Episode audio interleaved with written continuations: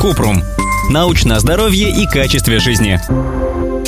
Эффективна ли висцеральная терапия? Кратко. Висцеральная терапия используется только в нетрадиционной медицине. Во время процедуры мануальные терапевты делают что-то вроде массажа и таким образом обещают вылечить гастрит, синдром раздраженного кишечника, цистит, нарушение менструального цикла и даже бесплодие. Но на самом деле висцеральная терапия неэффективна. Если есть симптомы со стороны внутренних органов, например, дискомфорт в области желудка, проблемы с пищеварением, частое мочеиспускание, нарушение менструального цикла, лучше обратиться к терапевту. Он проведет обследование, назначит лечение или направит к узкому специалисту.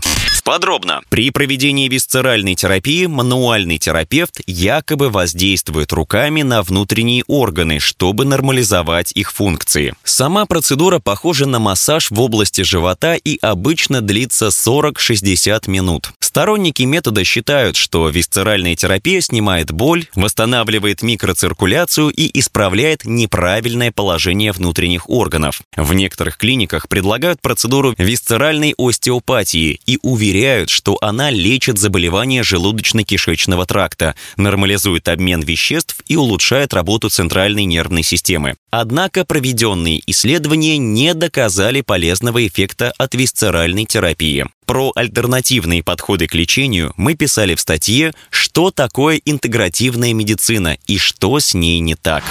Ссылки на источники в описании подкаста. Подписывайтесь на подкаст Купрум, ставьте звездочки, оставляйте комментарии и заглядывайте на наш сайт kuprum.media. Еще больше проверенной медицины в нашем подкасте без шапки. Врачи и ученые, которым мы доверяем, отвечают на самые каверзные вопросы о здоровье. До встречи!